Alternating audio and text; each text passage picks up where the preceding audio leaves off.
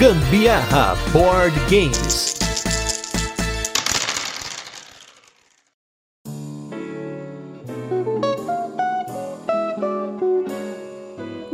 Mais um pocketzinho e dessa vez é cooperativo e em tempo real, do jeito que eu gosto. Eu sou a Carol Guzmão. E eu sou o Gustavo Lopes e esse é mais um episódio do Gambiarra Board Games. E no episódio de hoje, vamos falar sobre o jogo Knock Knock Dungeon. Vamos fazer aquele resuminho de como o jogo funciona, depois temos curiosidades e por fim, as nossas experiências com ele. E como hoje temos um episódio extra graças ao apoio da Paper Games, bora direto para o jogo.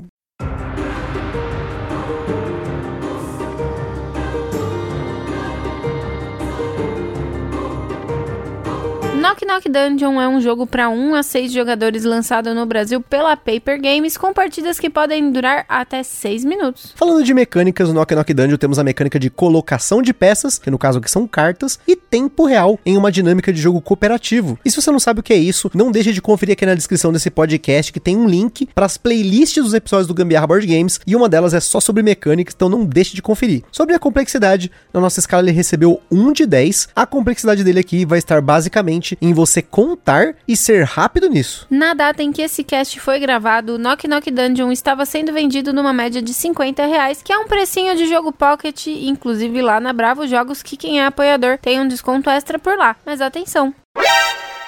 O Ministério do Gambiarra Board Games adverte: os jogos de tabuleiro, como qualquer hobby, podem acender uma vontade compulsiva de sair comprando tudo. Porém, recomendamos que você não compre por impulso. Sempre procure a opinião de outros criadores de conteúdo, gameplays, formas de alugar ou, caso disponível, jogar o jogo de forma digital antes de tomar sua decisão. Em Knock Knock Dungeon, os jogadores estão explorando um forte amaldiçoado, tentando fazer o mínimo de barulho e derrotando criaturas até chegar no desafio final, que é o Cavaleiro Negro, né, o Dark Knight. Porém, como se não bastassem as criaturas, você tem apenas 6 minutos para vencer esse desafio antes que a maldição da derrota no tempo real te pegue. O jogo é literalmente jogado em até 6 minutos cronometrados. Os jogadores em sentido horário jogam cartas para aumentar a dungeon, seguindo alguns critérios até o deck acabar e o Cavaleiro Negro ser derrotado. Como um bom jogo cooperativo, existem várias formas de perder, mas só uma forma de ganhar. Existem dois tipos de cartas no Knock Knock Dungeon: cartas de corredor vazias e cartas de corredor com monstro. As cartas possuem um número em cada um de seus quatro cantos, mas a forma como elas funcionam no jogo é diferente quando a carta já está na mesa. Quando você joga uma carta na mesa, você cobre um dos quatro cantos de uma outra ou mais cartas e precisa fazer a soma das cartas que você tampou de seus quatro cantos visíveis naquele momento. Você pode colocar a carta de cabeça para baixo, você só não pode colocá-la de lado nem cobrir a lateral de uma carta, somente sobrepor cantos das cartas. Nas cartas de corredor vazias, se a soma dos cantos for maior do que 5, os jogadores fizeram barulho demais naquele corredor, foram descobertos e então perdem o jogo. Tanto que nas cartas de corredor vazias, naturalmente possuem a soma de seus quatro cantos 5 ou menos. Ou seja, a qualquer momento, se uma carta de corredor possuir mais do que 5 na soma dos quatro cantos, o jogo é imediatamente encerrado em derrota. Já as cartas de monstro possuem uma soma de seus cantos maior do que 5 quando elas são jogadas na mesa, porém elas vêm acompanhadas com marcadores de tempo, que geralmente são 3 ou 4 marcadores. Quando você cobre um canto de uma carta de monstro, você quer reduzir o valor total daquele monstro para 5 ou menos. Enquanto você não cobre, o monstro ainda está em jogo. E monstros que ainda estão em jogo no final do turno podem ser uma ameaça para os jogadores. Antes de completar sua mão, você precisa remover um marcador de tempo de cada monstro que está em jogo que não foi derrotado.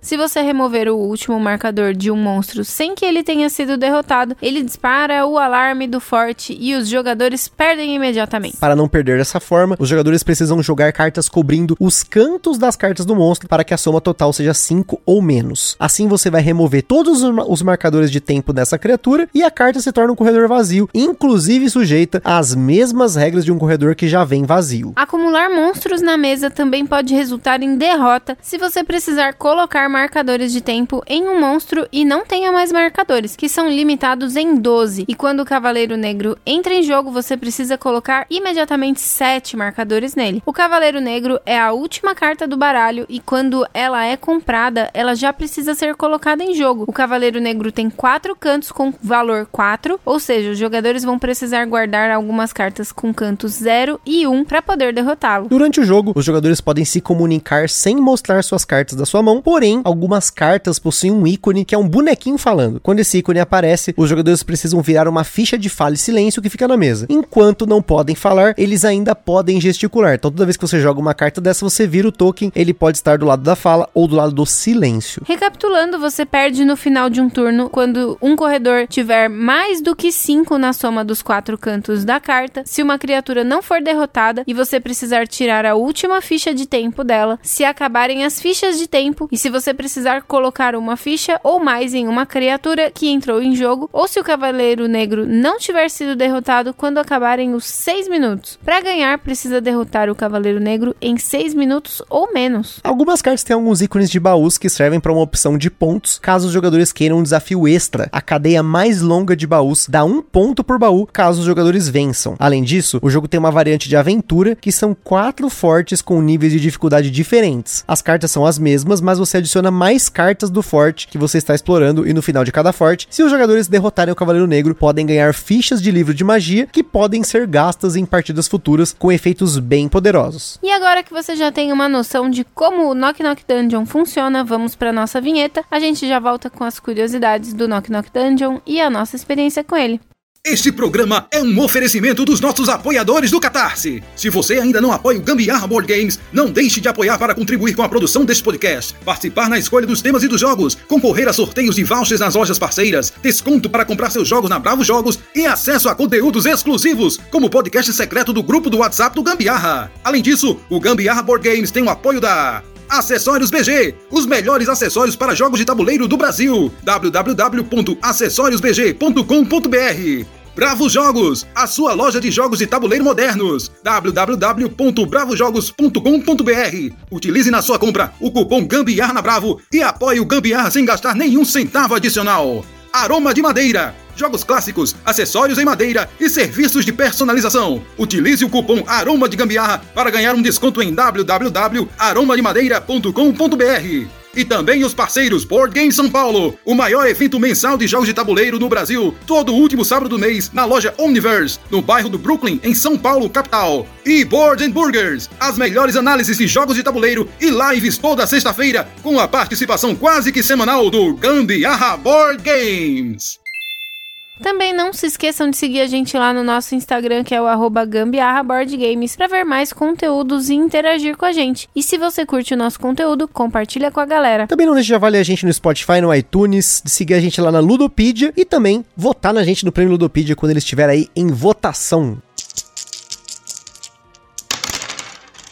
Knock Knock Dungeon é um jogo do designer Anthony Peroni, um autor francês com poucos jogos no mercado. Ele já lançou outros jogos como coautor, como o Dive e o Run Run Run. Além de um designer mais novato, temos um ilustrador que não possui créditos até então em jogos de tabuleiro, que é o Pierre Walt. Por se tratar de um jogo bem novo, ele não possui promos nem expansões. Ele foi lançado pela Blue Origin em 2020, em uma edição multidiomas, pela ADC em tcheco e eslovaco, e posteriormente pela Paper Games aqui no Brasil agora em 2023. E quanto aos sleeves, a gente tem 63 cartas no tamanho 44 por 68 milímetros, que é o tamanho mini euro, para que você consiga voltar com ele para dentro da caixinha, para não ficar aquele aperto. Eu sugiro que vocês procurem por sleeves bem fininhos. E assim, você só embaralha no começo, né? Mas como tem uma rasta, rasta de carta na mesa, né? Às vezes vale a pena. A gente eslivou o nosso, mas porque a gente jogou, por incrível que pareça, entre 15 e 20 partidas. Eu não registrei todas, então por isso que eu não tenho aqui a estatística certinha de quantas foram. Só solo. Isso aqui a Carol não sabe, hein? Eu joguei cinco vezes esse jogo solo. A gente tava jogando na semana passada e aí a Carol foi dormir e eu tava na pira de tentar fazer todas as torres lá, né? De, de diferentes dificuldades. E eu fiquei jogando aqui por uma meia hora. Consegui jogar aí quatro partidas solo. E a primeira, na verdade, foi só para testar como que era a dinâmica solo. Depois joguei mais quatro partidas aí valendo com o tempo, né? E comentando um pouquinho sobre as diferentes dinâmicas dele, você consegue jogar ele sem tempo para você jogar para aprender ou jogar com crianças ou com pessoas que talvez não tenha tanta agilidade. A nossa primeira partida com a minha sogra e minha cunhada, nós jogamos sem tempo para elas aprenderem e a gente chegou a perder nessa partida, olha só. A gente perdeu porque quando foi colocar uma carta em jogo, acho que foi a não sei quem que foi jogar uma carta na, na mesa e uma vez que você revelou uma carta, você é obrigado a pôr na mesa. E aí não tinha como pôr em nenhum lugar sem que os corredores ficassem com menos que 5. Então, como estourou o valor, nós acionamos o alarme. Mas aí depois a gente conseguiu jogar bem, foi mais tranquilo, foi só uma primeira para aprender. Então, se você quer aprender o jogo ou quer jogar com criançada, assim, que é um desafio desafio mais tranquilo, você pode jogar sem tempo, sem problema algum. Até o manual recomenda para aprender, né? Você precisa ficar o jogo inteiro alerta realmente de manter pelo menos um, um canto da sua dungeon ali com cartas com valores bem baixinhos assim, para que você quando for por o seu cavaleiro negro ou enfim, você não tenha possibilidade de não conseguir colocar, né, encaixar ele em lugar nenhum. Então, isso é bem perigoso assim, porque é um jogo de tempo real em seis minutos,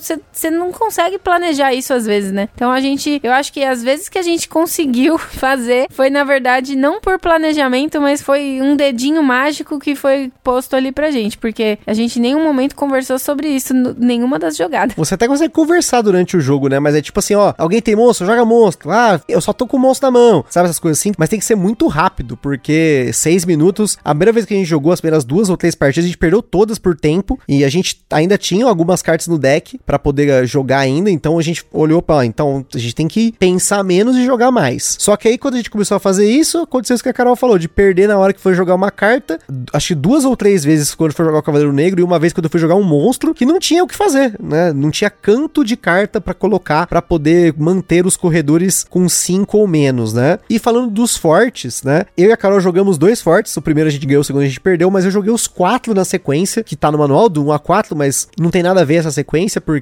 eles têm dificuldades diferentes. Um tem mais cartas, outro tem cartas com os cantos mais perigosos. Então rola você jogar um único forte, você não precisa jogar os quatro de uma vez, até tem como você fazer um save game, né? Você anota qual foi o token que você tirou, porque tem quatro magias, né? Tem o veneno, tem congelamento, tem o fogo e tem mais uma agora que eu não me recordo. Mas eu cheguei a usar essas três primeiras, né? O veneno, o fogo e o gelo na minha partida que eu joguei as quatro torres, porque eu não lembro a outra, né? Mas fica a denúncia aí que eu não anotei. Mas eu cheguei a usar essas magias, elas influenciam bastante da, da partida, porque o veneno você zera um canto de uma carta, o fogo você destrói uma carta, ela sai de jogo, o outro você congela um monstro, mas tem que derrotar o monstro até o final do jogo. Então eu usei as três na última partida, porque tava bem complicado, né? Eu já tava até cansado, porque você jogar cinco partidas seguidas, mais é que eu já tinha jogado com a Carol, né? No total foram sete partidas nessa noite que eu joguei. Então chega no final, você já tá com o braço até doendo, porque no jogo solo, você vai ter seis cartas na mão e é só você. Então toda a manutenção, tudo que você tem que colocar de token nos monstros, de tirar, de colocar carta, comprar carta, é só você. Então, assim, é uma loucura jogar solo, mas eu consegui ganhar até que relativamente tranquilo. A maioria das partidas eu ganhei com um minuto até 30 segundos, faltando para terminar. Mas nisso, né? Com muita habilidade. Já, eu já tinha jogado o jogo muitas vezes para poder jogar ele nesse nível, né? Porque essa rapidez de jogar carta não é tão fácil assim, né? Não é nem um pouco fácil. Dá um nó na mente. Você fica ali rodando, rodando, parece um peão do baú, a sua cartinha que tá na sua mão. E nem tem tantas opções assim. A maioria delas é zero, é um, é dois. Não tem outras coisas tão diferentes assim, mas você fica girando porque às vezes você quer um número bem baixinho para tampar aquele monstro, enfim. Mas a posição em que ele tá não permite que você coloque uma carta sua. E isso é bem frustrante. Às vezes você fica girando, girando e não consegue. E tomar cuidado, né? Porque se você sem querer for testar, que eu tenho muito isso, eu sou muito visual. Eu quero testar se aquilo ali vai entrar na jogada, dá, vai caber ali colocar aquilo naquele momento. E aí, se você apresenta aquela carta, as pessoas veem, você já tem que usar ela em qualquer um dos cantos que for possível, né? E uma coisa que a gente comentou, inclusive eu e a Carol tava conversando sobre isso, é que a gente achou o jogo mais difícil em menos pessoas do que em mais pessoas. A gente jogou em dois e quatro pessoas. Eu joguei quatro pessoas com dois grupos, a Carol jogou em um deles. E eu achei que realmente em quatro jogadores facilitou um pouco mais do que em dois, porque além de você ter mais tempo para respirar olhando as cartas da sua mão, porque você não consegue abrir a sua mão como num jogo de baralho normal, né? Porque tem números nos quatro cantos das cartas, então você vai ter que virar essa carta às vezes para poder olhar na sua mão. Mas também porque com mais cartas na mão você tira mais cartas do baralho, né? E aí quando chega o Cavaleiro Negro, tem mais opções ainda na mão dos jogadores para poder derrotá-lo. Então em dois eu acho ele mais difícil, tanto que a gente teve o maior número de perdas em dois jogadores e mais número de vitória em mais jogadores. Não, sem dúvida em dois é muito mais difícil, porque roda bem menos as cartas. Você ainda assim tem seis minutos para cumprir todo aquele deck. Com mais pessoas, é óbvio que vai rodar muito mais rápido e vai ser muito mais ágil, fazer tudo o que você precisa fazer. E ainda. As manutenções lá que tem que ficar fazendo. Né? Manutenção. Todo mundo ali, quando se joga em mais pessoas, põe a quantidade de tempo que precisa para cada monstro. Todo mundo participa nisso. Quando a gente tá em dois, é, demora tudo muito mais, assim, sabe? Enfim, seis minutos em dois ou seis minutos no máximo de pessoas, são seis minutos, né? Com certeza. E assim, falando da cooperatividade do jogo, eu gostei muito dele como jogo cooperativo, né? Na linha linha Pocket da Paper Games só tem o Bandido e o Palm Island tem um modo cooperativo, mas eu acho que assim para mim aqui que gosta de levar esses jogos de um lado pro outro, tava faltando um jogo nesse estilo de jogo cooperativo, mas tem esse quê do tempo real que às vezes as pessoas não gostam porque é essa loucuragem, é esse reflexo que você tem que ter e ainda mais esse jogo você tem que ter o reflexo de somar os cantos das cartas, né? No geral, eu estava fazendo a soma por todo mundo, porque eu tenho muita facilidade em somar números em tempo real. Quem já me viu contando pontuação de jogo já reparou nisso, porque é um negócio que eu até gosto de fazer, né? É um, um exercício que eu faço, porque também no meu dia a dia eu faço muitos relatórios que precisam contar números, porque eu não quero ficar fazendo fórmulas no Excel, eu quero fazer tudo de cabeça. Então eu vou somando um monte de número, eu vou jogando assim, depois eu só faço aquela conferência e tá tudo certo. Então, você tem que ter essa habilidade de poder somar em tempo real, né? De olhar rapidamente aonde você vai colocar a sua carta. Quanto mais cartas são colocadas no tabuleiro, mais opções vão abrindo. Então ele tem essa coisa da complexidade